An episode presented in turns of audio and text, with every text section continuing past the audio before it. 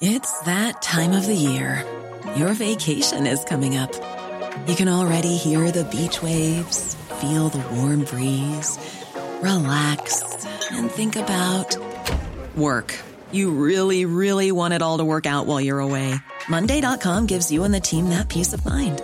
When all work is on one platform and everyone's in sync, things just flow wherever you are. Tap the banner to go to Monday.com.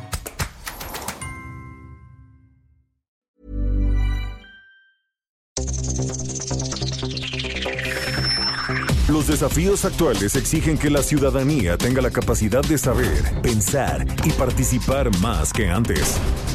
Bienvenidos a Sociedad Horizontal, un espacio donde Armando Ríos Peter y sus colaboradores analizan los temas más relevantes de la política y su impacto tanto en redes sociales como en las calles.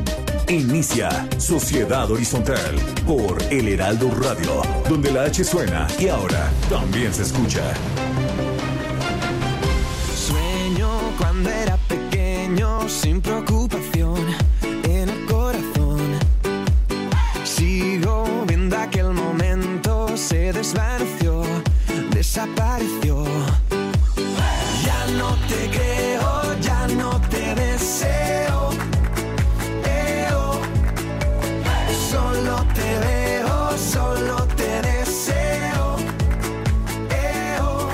Hola, ¿qué tal? Muy feliz domingo. Estamos escuchando Sofía de Álvaro Soler. Me encanta esa canción, me recuerda a mis hijos cuando estaban chiquitos.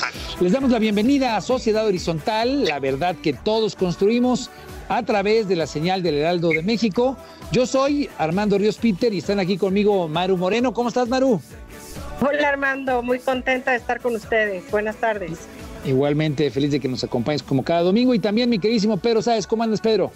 Hola Armando, muy bien, muy contento de estar aquí.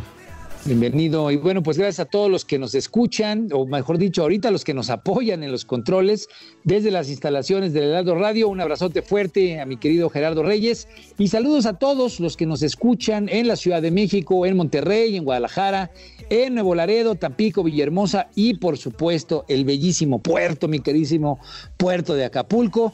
A todos, muchas gracias por su preferencia. Y Maru, porfa, recuérdanos las redes. Claro que sí, en Twitter los pueden seguir con arroba Heraldo de México, Facebook El Heraldo México y en Instagram arroba El Heraldo de México.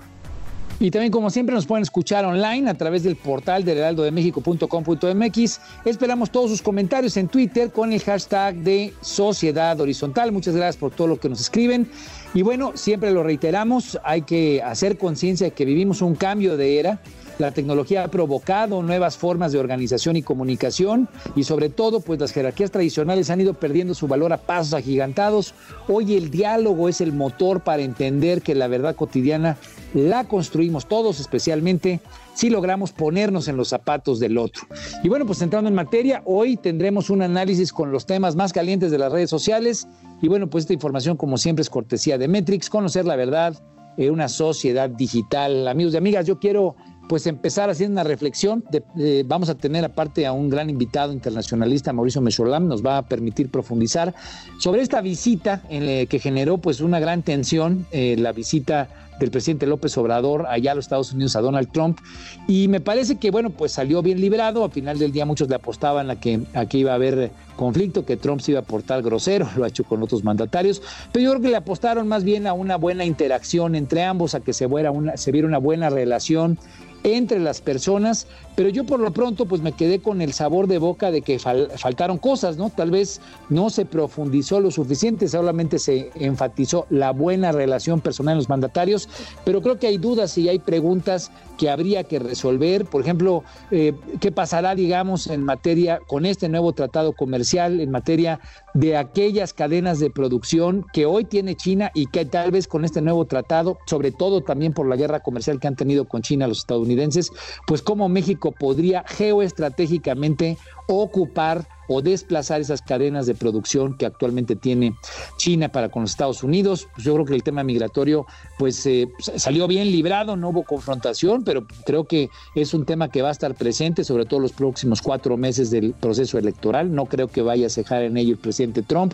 No se habló de drogas o no se habló del tema del tráfico de armas, de los flujos de dinero que actualmente pues están envalentonando y dándole mucha, mucho activismo violento a los cárteles mexicanos y pues tal vez eh, habría que ver qué es lo que se acordó verdaderamente en materia energética. El, el embajador Christopher Orlando ya había criticado que el cambio de reglas pues desincentiva las inversiones y ellos tienen pues inversiones importantes en el tema energético. En fin, todo un tema, lo estaremos comentando, pero mi querida Maru, eh, no solamente fue digamos la parte dura de la de, los temas, sino más bien en las redes sociales fue mucho el color eh, alrededor, la conversación alrededor de la visita, pues tuvo de Chile de Mole y de la Tole, como dicen allá en Guerrero, eh, ¿Cómo estuvo, digamos, eh, algunos de los temas sobre los que estuvieron discutiendo las personas en redes sociales, mi querida Maru, alrededor de esta visita a la Casa Blanca?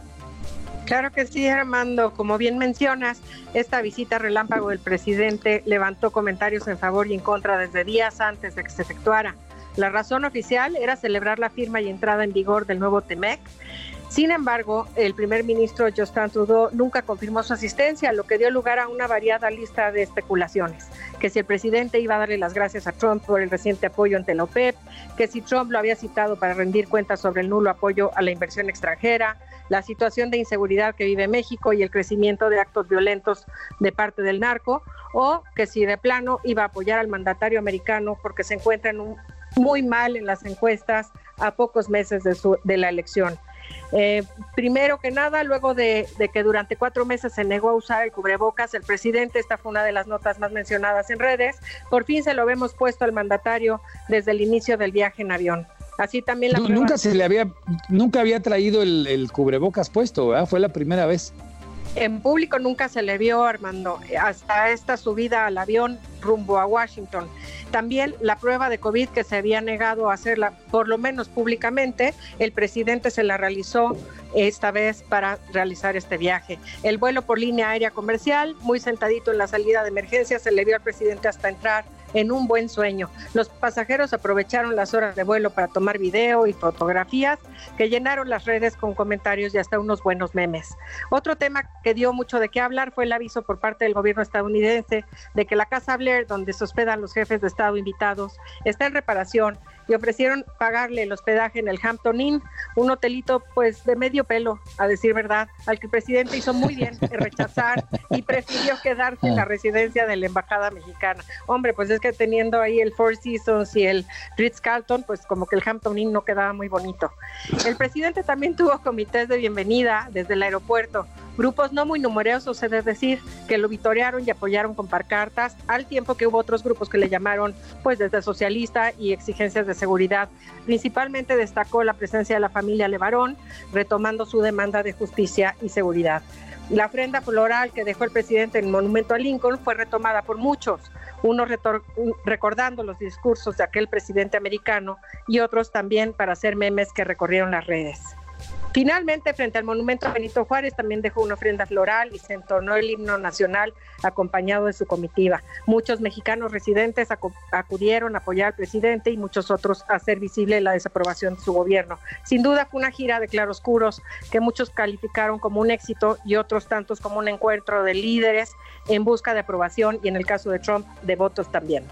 Wow, pues muchísimas cosas. Gracias, Maru. Eh, a final de cuentas, parecía, yo, a mí me pareció esta semana alrededor de este tema como si estuviéramos viviendo una novela, ¿no? Donde la gente estaba atenta, inclusive hasta la parte de la nota rosa, si había una inquilina ahí en el avión, que es la, la diputada de Nayarit, y especulando ahí que si estaba acompañando al presidente. En fin, muchas cosas que permiten las redes ahora la discusión, pero mi reflexión de fondo, mi pregunta de fondo para ti, Pedro, es, parecería ser que ahora que hay este tipo de comunicación circular, pues las redes sociales dan la oportunidad de que cualquier persona obviamente comente cualquier cosa y esto pues lo que hace es minimiza la política pura, pues la política tradicional que estábamos acostumbrados a escuchar eh, la principal duda es si todo este ruidero que se da alrededor, que si se pone tapabocas o no, que si, que si voló la chava de Nayarito, no, digo, puras cosas que pues sí le interesan a la gente, pero no sé qué tan relevantes sean políticamente. Eh, ¿Tú qué opinas de esto? Y, mi duda es si esto no es una gran oportunidad también para estar distrayendo con, con, una suerte de novelas en tiempo real que a final de cuentas pues significa poca sustancia. ¿Tú, tú cómo lo ves? Yo lo que opino es que tanto el equipo de Donald Trump como el equipo de AMLO manejaron en, términos de estrategia digital, en términos de redes, esto lo manejaron eh, de una forma magistral, ¿no? Estas, estos comentarios es... Eh, ¿Perdón, Armando? Impecable, dirías tú. Sí, lo hicieron impecable. Eh, estos comentarios se dan mucho porque todos los, todas las hipótesis, bueno, por dos cosas. La primera, la importancia que tiene lo simbólico, ¿no? En las redes sociales. Este, y dos, porque muchas de las hipótesis eh, que, a la, que a la oposición le hubiese gustado que ocurrieran, no ocurrieron. Y entonces este, se reducen los comentarios a qué onda con que no trae el cubrebocas, qué onda con que no trae esto y el otro porque la verdad es que, eh, a mi entender, lo que sucedió es que son dos proyectos políticos que entienden muy, muy bien este, el espacio digital, que entienden muy, muy bien la importancia de, contar un cuento eh, sobre dar resultados, que entienden muy, muy bien la importancia de tener un posicionamiento este, simbólico potente y que se pusieron de acuerdo, ya sea de forma tácita o expresa, para darnos un show de lucha libre donde todo estaba pactado y este, como bien dice Loret en una columna, eh, AMLO disfraza a Trump de un líder norteamericano exitoso que no es antimigrante, pero sí está siendo este, fuerte y exigente en su postura de migración. Y Trump disfraza a AMLO como un estadista en materia económica, ¿no? Sí, o sea, como que arman una suerte de, libreto en el que si bien el, el tema es salir bien librados porque conviene vender ahorita lo del tratado, pues eh, no hay que generarle mucho ruido a otros temas y saquémosle lustre al encuentro y ellos, como dices tú, pues saben vender precisamente esa narrativa, ¿no? Esa, esa, novela. Exacto, y una cosa que yo creo que es muy importante considerar es la diferencia que tuvo los resultados de este evento para AMLO a, lo que sucedió cuando vino Donald Trump la última vez que estuvo en campaña hace cuatro años y lo recibió aquí este, Enrique Peña Nieto, ¿no? Eh, que las preocupaciones de eh, las preocupaciones de ese encuentro, o sea, las preocupaciones que dieron lugar a ese encuentro, mínimo las que a mí me convencieron, eran que si ganaba, este, eran preocupaciones en términos sustantivos, eran preocupaciones económicas. El, el, secretario en ese momento de Relaciones Exteriores y, anteriormente de Hacienda, Videgaray, tenía preocupación de qué sucedía si ganaba Trump y ellos no tenían una, una relación con él. Y entonces podemos ver cómo se lleva una reunión por preocupaciones sustantivas, o sea, por preocupaciones reales, y Trump le saca provecho en términos simbólicos, ¿no? O sea, como que no tiene un par en, términos de conocimiento de cómo manejar la política como se maneja hoy en redes sociales y entonces se aprovecha completamente de Peña Nieto. Y en este caso es al revés. En este caso se enfrenta con alguien que ganó exactamente en las condiciones, en condiciones equiparables a las suyas en el país vecino del sur y entonces se encuentra con una persona que entiende el mismo lenguaje y entonces en vez de aprovecharse de él se favorecen mutuamente. Bueno, y tal vez ahí habría que conectar el tema de, este, de esta visión de narrativas, porque yo creo que la gran narrativa que ahora el gobierno está buscando retomar y obviamente fortalecer es la del combate a la corrupción. Maru, eh, hubo una, una, nota interesante, digamos, eh, de estas casualidades que en política dicen que no existen. César Duarte, después de estar eh, pues prófugo de la justicia durante un rato, fue detenido allá en los Estados Unidos. Cuéntanos qué, qué fue lo que pasó. Así fue, el exgobernador de Chihuahua, luego de ser buscado en 190 países, fue detenido el miércoles 8 en Miami, Florida, durante la visita del presidente López Obrador a Washington. De acuerdo con la operación Justicia por Chihuahua, promovida por el gobernador Javier Corral, César Duarte tiene por lo menos 11 órdenes de aprehensión pendientes por peculado. Ahora César Duarte enfrentará el proceso de extradición para luego ser juzgado en México. Y por su parte, Emilio Lozoya, exdirector de Pemex, aceptó ser extraditado a México y expresó su disposición para esclarecer los hechos que le han imputado. Eh, se especula que el esclarecimiento de este caso pudiera desatar el efecto dominó entre los funcionarios más importantes del sexenio pasado, que podrían estar involucrados en los mismos delitos, empezando con el expresidente Peña Nieto, el exsecretario Luis Videgaray y Pedro Joaquín Cotwell, exsecretario de Energía. También se habla de la existencia de algunos videos en los que presuntamente estarán grabados algunos miembros de la Cámara de Diputados del sexenio anterior recibiendo sobornos para aprobar la reforma energética. Los diputados mencionados podrían ser de diferentes partidos. Bueno, pues todo, todo, digamos, un, todo un tema. No sé cómo lo veas tú, Pedro. Yo creo que, y lo comentamos aquí eh, la semana pasada, desde el primero de julio, parecería ser que lo que se busca es eh, pues poner otra vez en el foco de la atención el asunto del combate a la corrupción. Pues a mí me pareció que no era una casualidad que eh, empezando, digamos, el, en el contexto del discurso de los dos años de la celebración del triunfo electoral estuviera como uno de los temas importantes la detención, o mejor dicho, la extradición de Emilio Lozoya. Ahora que se filtra esto de que va a haber posibles videoescándalos con diputados, legisladores que estuvieron involucrados en actos de corrupción, eh, ¿tú cómo lo ves? O sea, ¿crees que sea parte, digamos, de la nueva serie? como le llamamos a veces a estos temas, eh, en el que quiere el gobierno poner en el corazón de la discusión el combate a la corrupción. Y mi duda sería si le alcanza o no, especialmente pues porque eh, la narrativa va a ir en contra de pues, lo que la gente está viviendo día con día en términos de pérdida de adquisición, desempleo, eh, pérdida adquisitiva, desempleo, problemas por la crisis económica, problemas por la crisis de seguridad, de salud, de seguridad también. ¿Cómo lo ves, Pedro? A ver, obviamente estoy completamente de acuerdo contigo. Yo creo que esto no es ninguna coincidencia. creo que en política no hay coincidencias. Y este, puedo nada más hacer una hipótesis de, lo que están haciendo. A ver, en primer lugar, yo creo que le salió muy bien. Lo de César Date no tuvo tanto empuje porque eh, esta, esta, estrategia de llevar a cabo este, detenciones, procesos jurídicos, información relativa a procesos jurídicos, eh, en términos generales, esta estrategia de anunciar acciones de combate a la corrupción, ha tenido cada vez menos impacto, ¿no? Rosario Robles tuvo este más impacto que Collado, Collado tuvo más impacto que Lozoya y desde entonces eh, no, aunque este tuvo más impacto que Lozoya, no han tenido el, impacto que han buscado tanto en incrementar aprobación como en dominio del espacio digital. Pero ahora lo hicieron de una manera distinta y si lo hicieron de forma estratégica, eh, es inteligente. ¿Por qué? Pues básicamente nos eh, desde, desde julio del 2018 nos vamos, nos estamos encontrando con dos narrativas que se oponen una a la otra y que siguen siendo las mismas y nos están cansando un poco, pero, pero las dos narrativas siguen siendo las mismas. La primera es eh, la narrativa de oposición, que el gobierno no sabe bien lo que está haciendo y las cosas no están funcionando, ¿no? Vemos cómo en el espacio digital los opositores al gobierno de una forma u otra expresan esto constantemente.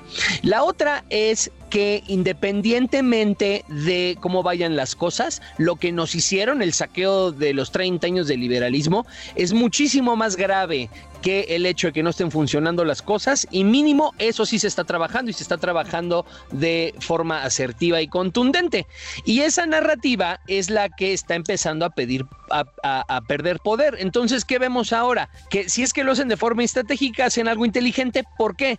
Porque tenemos éxitos en términos o mínimo éxitos simbólicos que están siendo vendidos, este, eh, eh, están siendo vendidos en, en redes sociales y les está saliendo bien en términos de relaciones exteriores, ¿no? Estamos teniendo una, este, eh, al mismo tiempo que sale lo de Duarte, estamos teniendo este evento donde el presidente López Obrador le está yendo muy bien en su relación con Trump y se está anunciando que no pasó nada de lo que la oposición dijo.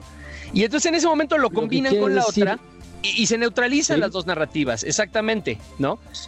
O sea, digamos, pero necesita entonces un boost, un acelerador de otro tema en el que estén saliendo bien las cosas. Digamos, sería así. O sea, tal vez. Claro, claro. Si lo quieren volver a hacer, si lo quieren volver a hacer, entonces la próxima vez que tengan la, oportunidad de anunciar algo en lo que sí saben que van a salir bien las cosas, este, al mismo tiempo avientan también la narrativa de, combate a la corrupción, ¿no? Entonces, de esta forma neutralizan la de la oposición y avientan la suya y a ver si eso sale.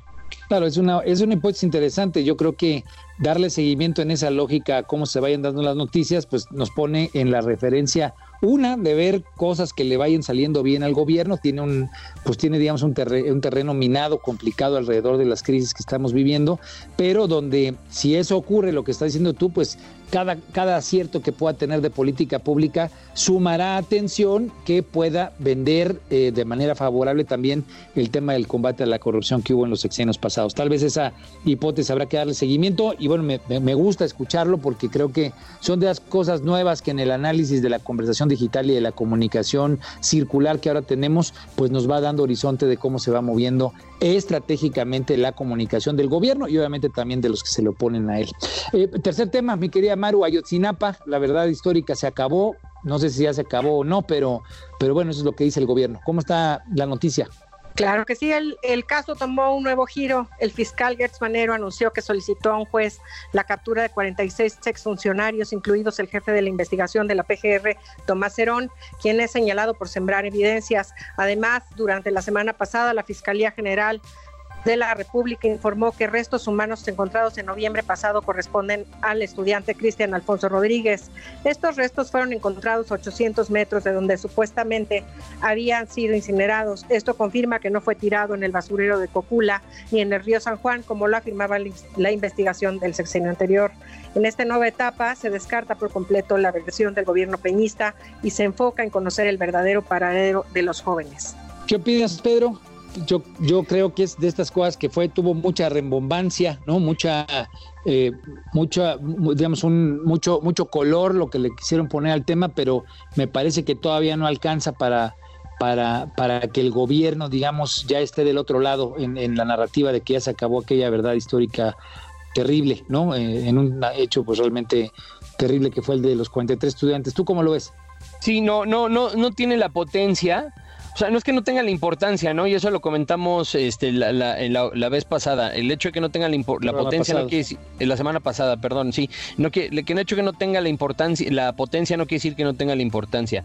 Y pues la verdad es que es, es lo mismo que comentamos también la semana pasada. El gobierno está tratando de revivir este, este temas eh, que históricamente le han funcionado para, eh, para tener dominio, para tener este, hegemonía de las redes sociales y tienen resultados, pero estoy de acuerdo contigo, no tienen los resultados que yo creo que ellos esperan. Bueno, habrá que estar atentos. Eh, está detenido José Ángel eh, Casarrubias, el Mochomo, el, uno de los líderes de Guerreros Unidos, el Mochomo, que pues eh, se abrió nuevamente también la posibilidad de que ahí haya información. Pero bueno, eh, creo que lo interesante es el gobierno está buscando volver a construir un espacio en el cual ha estado cómodo en otras ocasiones, tiene la complejidad de la crisis enfrente y bueno, a final del día pues está en este esfuerzo buscando reposicionarse nuevamente en el tema del combate a la corrupción. Yo rescato una encuesta que recientemente salió de GEA, en la cual pues está creciendo la percepción de que la corrupción está incrementándose en México. Entonces yo creo que estas encuestas pues también las están viendo ellos y también seguramente les están preocupando. Último comentario, mi querido Pedro. Eh, yo estuve muy atento al tema este de Paco de Miguel, el influencer que pues imita a las maestras, la verdad es que yo, yo, yo le doy seguimiento, a mí me, me gusta, debo decirlo, en Instagram, pero se le fueron duro en las redes por misógino, ¿no?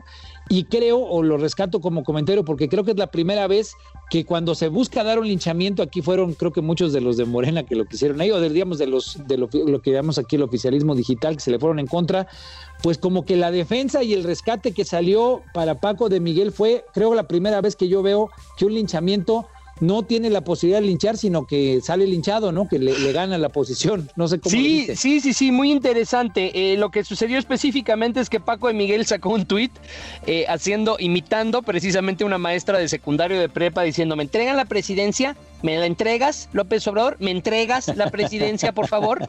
Y eh, se enojaron, se enojaron los amloístas en redes y entonces empezaron a ver quién era él eh, porque este es el momento también que más fama ha tenido en su historia Paco de Miguel. Este, y, y entonces se agarraron de que era misógeno.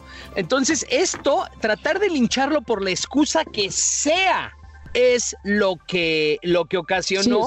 no, hacía sentido no hacía sentido. Él, él dio este comentario, este, este, dio este, este tuit humorístico sobre Andrés Manuel López Obrador y lo lincharon por otra cosa. ¿No? Entonces, pues sí, salieron. Pero bueno, ya, ya tenemos que cortar, perdón. Sí. Muchísimas cosas, perdón Pedro, pero están dando la guillotina. Vamos a ir a corte. Eh, hay que estar atentos a eso de Paco de Miguel porque yo creo que es la primera vez que ocurre, no será la última. Vamos a estar con el doctor Mauricio Mecholán, vamos a hablar del tema de la visita del presidente eh, mexicano a los Estados Unidos. Regresen con nosotros, seguimos aquí en Sociedad Horizontal, la verdad que todos construimos. Muchas gracias.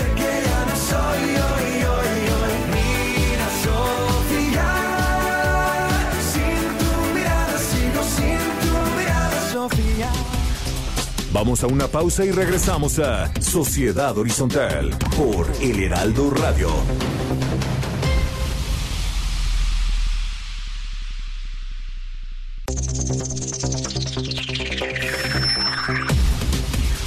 Regresamos a Sociedad Horizontal por El Heraldo Radio.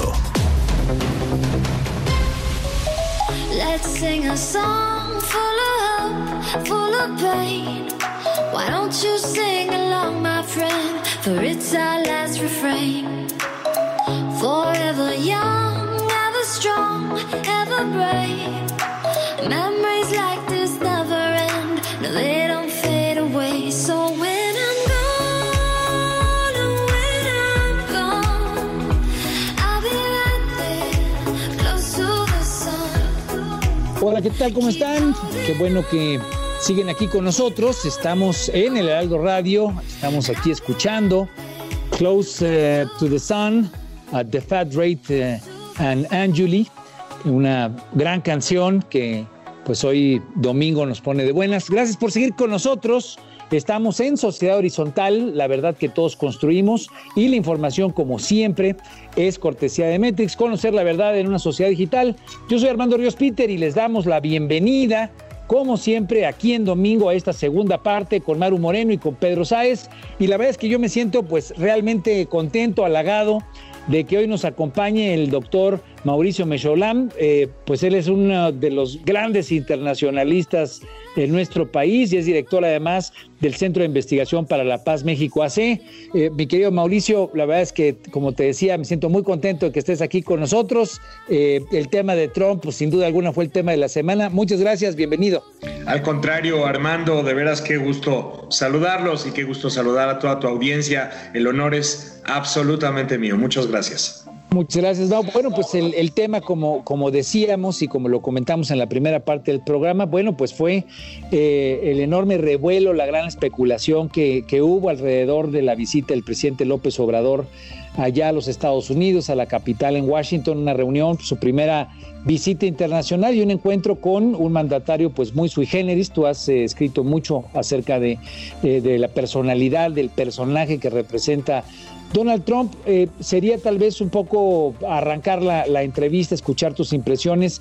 Eh, pues muchos especuló, digamos, que esta, que esta visita tenía como finalidad, pues, eh, ser, ser de utilidad electoral para Donald Trump, ¿no? Digamos, esa fue la gran especulación que hubo alrededor. No me quiero clavar en eso, sino más bien en el contexto general, aún antes de caer en eso. Eh, ¿qué, ¿qué, tal es el balance del encuentro? ¿Qué tal, ¿Qué tal funcionó la visita? Obviamente no solamente para nosotros, sino también para los Estados Unidos. Pues se vive allá un momento, eh, pues también complejo por la pandemia, por el tema del contexto crítico económico. Y bueno, pues en el marco de la búsqueda de reelección por parte de Donald Trump, ¿cuál sería tu balance, mi querido Mauricio? Eh, digamos, de lo que fue el encuentro de los dos presidentes allá en Estados Unidos?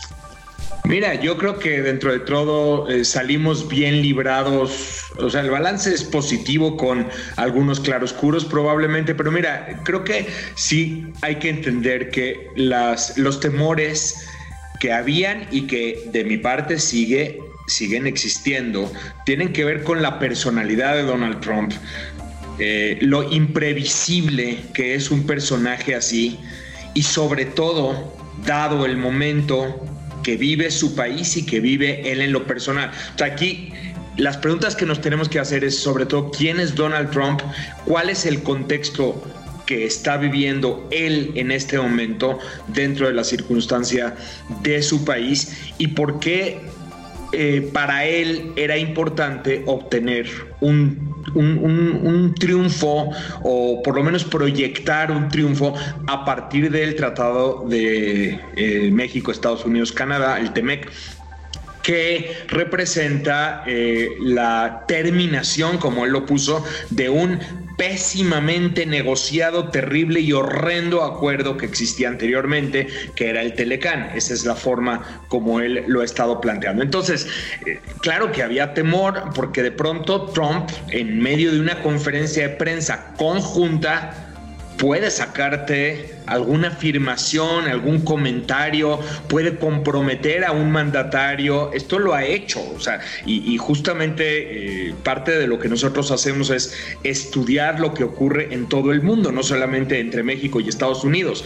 Te puedo hablar de varias ocasiones en las cuales de pronto el presidente Trump se sale de una reunión con altos mandatarios de distintos países y les dice, prepárenme el avión porque ya me voy de regreso y se pone a tuitear en el camino y bueno, pregúntale a Trudeau, que es también nuestro socio comercial, nada más pregúntale a Trudeau, ¿me entiendes? O sea, no es casual que Trudeau prefiere evitar este tipo de reuniones. Entonces, eh, si dentro de todo no salimos tan mal y dentro de todo la situación más o menos caminó, pues entonces hay que decir que el balance es más o menos positivo. Pero sobre todo tiene que ver con yo te diría esto, ¿no? O sea, tienes a dos presidentes que están buscando hablarle a sus audiencias internas y que encuentran un espacio de colaboración, encuentran como un terreno común en este tratado. Los dos tienen razones para presumir el tratado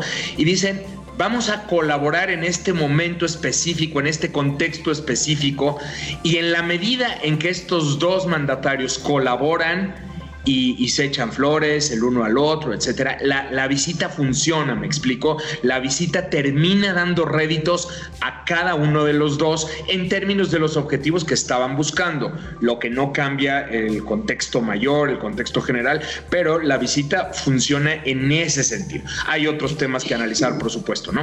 Y, pero digamos, en el caso del tratado, el nuevo tratado, el TEMEC, eh, a final de cuentas, como dices tú, pues, se convierte también medio en una en un safe haven, ¿no? Como en un asidero que le sirve, pues obviamente al presidente López Obrador para para tratar de dar una buena expectativa de que aunque esté cayendo la economía, pues puede ser una buena herramienta para, para poder salir adelante. Y, y, yo leía una de las columnas que recientemente escribías, precisamente eh, luego, luego terminando la, la, visita, de que el propio Trump, pues es eh, tal vez el, la negociación que mejor le ha salido, ¿no? Algo explicabas de eso. Sí, es que justamente hay que entender el contexto en ambos casos, ¿no? para, el, para el caso de Trump, eh, recordemos que él se presenta como un candidato que va a recomponer las relaciones de Estados Unidos con el resto del mundo. En su visión, y, y, transmitida a través de su campaña y a través de sus tweets, su discurso en general, Estados Unidos ha sido un país al cual todo mundo le quiere sacar ventaja todo el tiempo. Estados Unidos está pagando los platos rotos de todos. Estados Unidos invierte, defiende aliados, se va a pelear guerras ajenas, lejanas, costosas, para que después Estados Unidos sufra el déficit comercial frente a todos los demás y todos los demás son duros, imponen condiciones. Entonces Trump iba a recomponer estas relaciones. ¿Cómo lo iba a hacer? Primero que nada, con un estilo de negociación rudo, primero somete a la contraparte contra la pared, te obliga a negociar o renegociar, pero cuando estás contra la pared, por ejemplo, cancela un tratado ya existente o un acuerdo existente y dice, una vez cancelado, vamos a ver si quieres o no quieres renegociar bajo mis términos. Bueno, esta estrategia no le ha salido bien, o sea, sí ha cancelado cantidad de acuerdos, pero no es que ha puesto a todo el mundo a renegociar, lo ha hecho relativamente con China y hay que decir relativamente porque todo lo que ha extraído de China es lo que se conoce como un acuerdo fase 1 que ni siquiera ha sido respetado al 100% y que además está en este momento en un momento de riesgo muy complicado. A los iraníes no los ha obligado a negociar bajo sus términos. A Corea no la ha logrado hacer eh, ceder en varios de los aspectos, a Corea del Norte no la ha logrado hacer ceder en varios de los aspectos. Entonces aquí tienes un, uno de los eh, tratados que sí pudo renegociar. Y esto es lo que va a presentar y lo va a presentar a lo largo de toda su campaña como uno de los grandes triunfos, mostrando que Estados Unidos sí puede obtener mejores condiciones, que el otro era una basura eh, que fue negociada por presidentes previos a él, pero que y, por cierto que Biden aprobó en su momento, entonces lo va a utilizar ese, ese tema constantemente, pero que aquí eh, pues esto representa un triunfo que él puede ofrecer para haber colocado, recordemos, el America First, ¿no? O sea, los intereses de Estados Unidos primero y de forma mucho más equilibrada que el previo. Entonces, digo, para Trump, o sea, es un gran tratado porque nos obligó a negociar mejores términos para Estados Unidos. Esta es, la forma como lo encuadra. Usted es un buen entregable para el proceso electoral. Eh, Pedro, ¿tú querías preguntar algo? Sí, gracias, eh, Armando. Eh, a ver, Mauricio, em, retomando esto de los simbolismos, ¿no? La importancia del simbolismo y la importancia simbólica que tiene este, haber logrado este acuerdo, eh, a diferencia de otras, este, de otras metas, de otros objetivos de Trump en términos de política exterior que no ha logrado. Eh, hay, una, hay, una, hay una cosa en particular que es interesante. La visita del presidente Trump al mundo que divide ambos países justo el día anterior. Eh, ¿Qué mensaje simbólico qué mensaje simbólico crees que tenga tú esto tanto para los Estados Unidos como para México? Claro, esto es la visita al muro, ¿no? Sí, la visita. es correcto.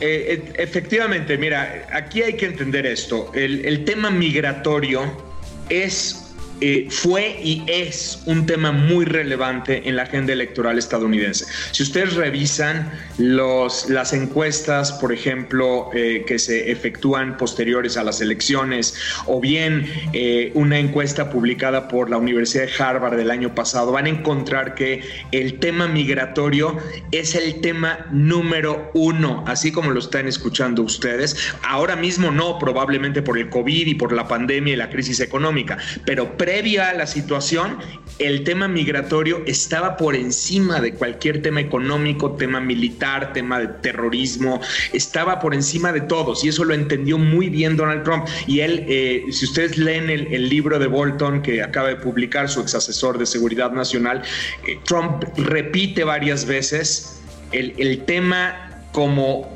su tema fundamental, el tema que lo llevó a la presidencia es el tema migratorio. Y dentro del tema migratorio, el muro es pues como la pieza mayor. Entonces, claro, eh, esa cuestión va a estar en la agenda de manera previa y ojo, eh, también de manera posterior a la visita. Solo echen un vistazo a los tweets de Trump del día viernes y van a darse cuenta que Trump sigue tuiteando acerca del muro. Ahora lo que dijo fue que si no fuera por el muro, Estados Unidos estaría lleno de contagios porque básicamente el muro supuestamente protege a Estados Unidos de quién, pues de nosotros, ¿no? Entonces, este, el, el tema migratorio va a seguir ahí. Aquí lo que, lo que sí hay que resaltar es que eh, se, se, salva el obstáculo o la posibilidad de que ese hubiese sido un tema durante la visita, porque podía haber ocurrido. Afortunadamente no fue el tema que enfrentó a ambos mandatarios, sino que decidieron los dos poner de lado estas diferencias, repito, para tratar de sacar provecho del espacio común que representa para ambos el TEMEC. Entonces, se pusieron de acuerdo en no golpearse, en, por lo menos durante la visita, pero antes de y después de, el tema migratorio va a estar ahí y no es el único, ¿no? Ahora, Mauricio, en eso coincido porque a final del día eh, también le dio chance al presidente López Obrador de, suavizar incluso eh, en términos de la dinámica bilateral el tema cuando él el presidente en su discurso le, le echa una porra a los migrantes, ¿no? Pero tú crees que venga, eh, a mí me llamó mucho la atención de que si bien no habló de migración como tal, habló del tema de tráfico de personas, o sea, como que lo puso en esa dimensión, no sé si él ya lo había utilizado en otras ocasiones, pero el tema este de tráfico de personas... Eh, sale de la, de, de la voz de Trump, lo pone ahí en contexto, seguramente va a ser parte de lo que esté hablando de manera reiterada. Entonces, esperaríamos que endurezca en los próximos meses el tema alrededor del tema de tráfico de personas, es lo que es lo que estaríamos esperando. Yo te diría el tema de tráfico de personas y el tema de seguridad en términos generales. Porque digo, hay que entender, uno de los temas de Trump es precisamente la migración, pero también está vinculado con este otro gran tema para Trump, que es la ley y el orden, ¿no? Revisen sus tweets, cuántos tweets pone cada semana que dicen law and order. Es el presidente de la ley y el orden. Y, dentro del combate a la ilegalidad, está el combate a la migración ilegal, pero no es el único tema, sino también la cuestión de, cómo eh, a través de la frontera se cruzan criminales, se cruzan terroristas, así lo ha dicho, lo, que no se eh, verifica con datos o con información, pero así lo dice, ¿no? Por, a través de la frontera se cruzan terroristas, se cruzan criminales, se cruzan violadores, se cruza lo peor de nuestras sociedades y claro, el tema de tráfico de personas es uno de los elementos que corresponden a este a este crimen que él va a combatir y que él se ha mantenido combatiendo como presidente. Entonces también ese es un, un, tema fundamental que va a estar surgiendo. Sí, claro. Sí, Maru, eh, estabas levantando la mano, eh, por favor. Sí, claro, estábamos... Eh, es importante, Mauricio, buenas tardes. Este tema de seguridad no fue tocado públicamente entre los dos presidentes. ¿Tú crees que lo hayan abordado en, en lo oscurito, en la privacidad?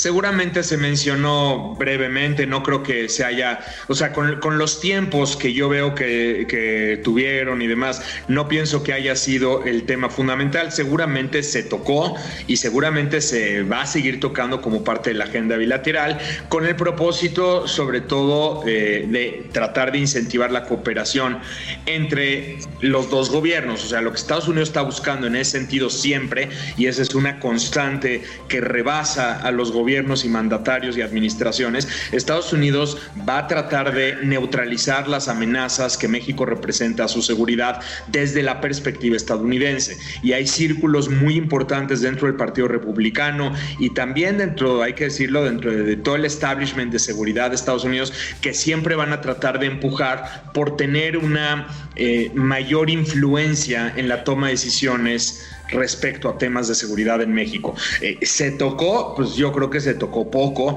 Definitivamente hubo un acuerdo de no mencionar demasiado al respecto públicamente, pero ese es uno de los temas fundamentales. Y luego regresando a la parte electoral, sin duda vamos a escuchar cómo Trump eh, habla acerca de ya sus temas, ¿no? O sea, el control fronterizo, el muro como uno de los, una de las herramientas para contener todos los peligros a la seguridad que proceden de nuestro país. Ya lo está haciendo en términos de salud, ¿no? O sea, el muro sirve para contener los contagios, pero del mismo modo lo estaremos escuchando decir que el muro sirve para contener el muro y toda la, la, seguridad fronteriza. No es solamente el muro, es el despliegue militar que se ha estado haciendo gracias a Trump o sea, en esta narrativa, ¿no? De que vamos a estacionar soldados donde realmente hay peligro. ¿Por qué tenemos soldados en Siria si ese no es un tema nuestro? Hay que mandarlos a la frontera. Ahí es donde vienen los mayores riesgos. Entonces, es eso y por supuesto la, eh, lo, que se llama así, entre comillas, la cooperación o colaboración de Estados Unidos con México en materia de seguridad, que en realidad lo que quiere decir para eh, como es visto en Estados Unidos, es tratar de tener cada vez una mayor influencia sobre la toma de decisiones en materia de seguridad. Sí, eh, como has dicho Mauricio, el, a final del día fue una apuesta compartida el darle brillo al tratado y tal vez no opacarlo con otros temas. De hecho, yo pensaba antes de la gira, que si Trump quería un poquito poner la pierna dura en esta estrategia que le habíamos visto con otros presidentes y este, este, esta dinámica que tú has comentado, pues que tal vez utilizaría precisamente el asunto de seguridad para tratar de pues de plantearle más bien un balón de colaboración al presidente López Obrador. Yo traía alguna especulación ahí, pero eh, ¿qué, ha pasado en la relación bilateral, eh, más allá de la propia reunión que hubo, que pareciera ser que esto que el presidente Trump en, eh, a finales del año pasado, en diciembre, cuando decía que iba a catalogar a los cárteles de la droga mexicanos como, como terroristas, pues eh, ese, digamos, ese, ese planteamiento yo hubiera pensado que lo iban a retomar, porque en realidad también su embajador pues no ha bajado la guardia de ser crítico de nuestro esquema de seguridad. ¿Ha cambiado algo? ¿Tienes información de que haya cambiado algo en términos de, de la interacción de seguridad en la relación bilateral que hace que, que ya no sea tema o que no haya sido por lo menos un tema tan sonoro como lo fue? No, pero, pero déjame decirte esto. Este, una de las grandes lecciones que hemos eh, ido aprendiendo, y no te voy a decir que ya la aprendimos del todo, sino que estamos en este proceso de seguir aprendiendo, es a, tratar de entender cómo, cómo trabaja la Casa Blanca y cómo trabaja Donald Trump, o sea, cómo trabaja esta Casa Blanca bajo Donald Trump. No creas que hay un verdadero esquema estratégico con una planeación muy clara de hacia dónde ir o hacia dónde caminar. O sea, obedece, todo obedece mucho a cómo se levanta Trump, qué decide, cómo empujar sus mayores temas y de pronto puede darte eh, instrucciones contradictorias en una semana y luego otra, y luego sacar un tema y luego no sacarlo, sacar un tweet y luego no sacarlo. Entonces, esta, esta erraticidad con la que actúa lo que me lleva a mí a pensar es que por lo pronto en su cabeza lo importante era presentar al Temec como lo que es, ¿no? Entonces eso pone en pausa otros asuntos, pero inmediatamente que después de que eso ya se logra, siguen, siguen retornando los temas. Obviamente el tema del comercio va a seguir ahí y ojo aquí con esto porque el TEMEC no es solamente un triunfo en términos de lo logrado, sino en términos de lo que puede conseguir. Es decir, eh, la utilización de los mecanismos para resolver controversias, para demandar a México que cumpla con ciertas cosas que hasta el momento no está cumpliendo, ahí viene una agenda, de hecho diríamos bipartidista, pero Trump va a presumirlo como un logro de esta administración. Pero además del tema comercial, he estado hablando, el tema migratorio y también hay que decir el tema de seguridad, pueden resurgir, o sea, están ahí, esos temas están ahí, no están resueltos, los va a utilizar Trump en la medida en que lo considere necesario y en la medida también en que se levanta del humor y su, su, estómago le dice que hay que utilizar esos temas porque así es como funciona esta Casa Blanca, es lo que hemos ido aprendiendo. Sus asesores tratan de irlo orientando, irle llevando un poco una agenda, tratando de dar coherencia a la toma de decisiones, pero de verdad, de verdad, no siempre lo logran. Y entonces... Eh, se, pueden ver virajes brutales de un día a otro. Va a depender mucho de, cómo están las encuestas, qué temas siente que tiene que sacar, cómo está la situación interna en Estados Unidos, cómo está la situación con otros países. Y un buen día se levanta y puede, puede sacar adelante eh, una mayor presión para la agenda. Hay un tema adicional que creo que por ahí tenemos que tocar, no sé si lo tienen contemplado, pero sí es, fundamental, que es el tema de Biden. Creo que es fundamental. creo que es fundamental comentarlo. es importante comentarlo un minuto, mi querido Mau, para, porque nos va a dar el guillotinazo, pero es muy importante, sin duda alguna, yo te iba a preguntar sobre eso.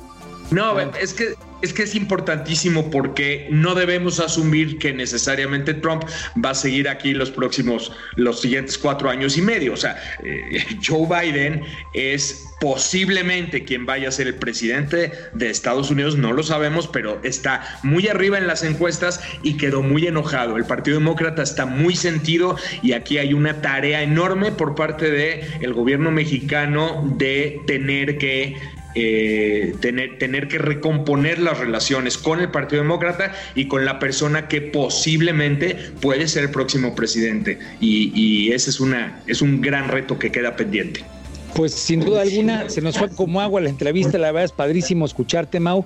Eh, muchos temas que obviamente habrá que platicar, la relación con China, qué tanto podemos hacer con este nuevo tratado, pero bueno, pues queda abierta la puerta para poderte invitar próximamente. Como bien dices, pues este episodio por lo menos lo sacaron bien librado a los dos mandatarios y pues habrá que estar hablando mucho sobre este tema. Te agradecemos mucho, Mau, la oportunidad que nos acompañaras hoy aquí, Asociado Horizontal.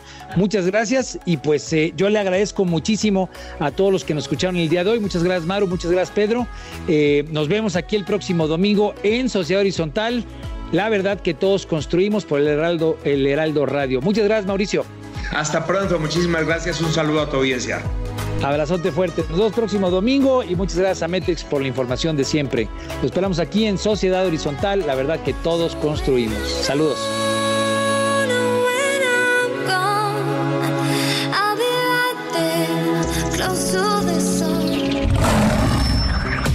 Desafíos actuales exigen que la ciudadanía tenga la capacidad de saber, pensar y participar más que antes. Esto fue Sociedad Horizontal, un espacio donde Armando Ríos Peter y sus colaboradores analizan los temas más relevantes de la política y su impacto tanto en redes sociales como en las calles.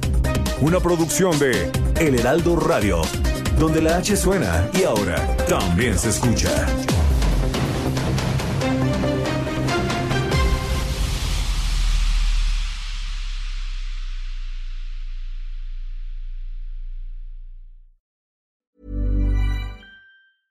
Ever catch yourself eating the same flavorless dinner three days in a row? Dreaming of something better? Well, HelloFresh is your guilt-free dream come true, baby. It's me, Kiki Palmer. Let's wake up those taste buds with hot, juicy pecan-crusted chicken or garlic butter shrimp scampi. Mm. Hello Fresh. Stop dreaming of all the delicious possibilities and dig in at HelloFresh.com. Let's get this dinner party started.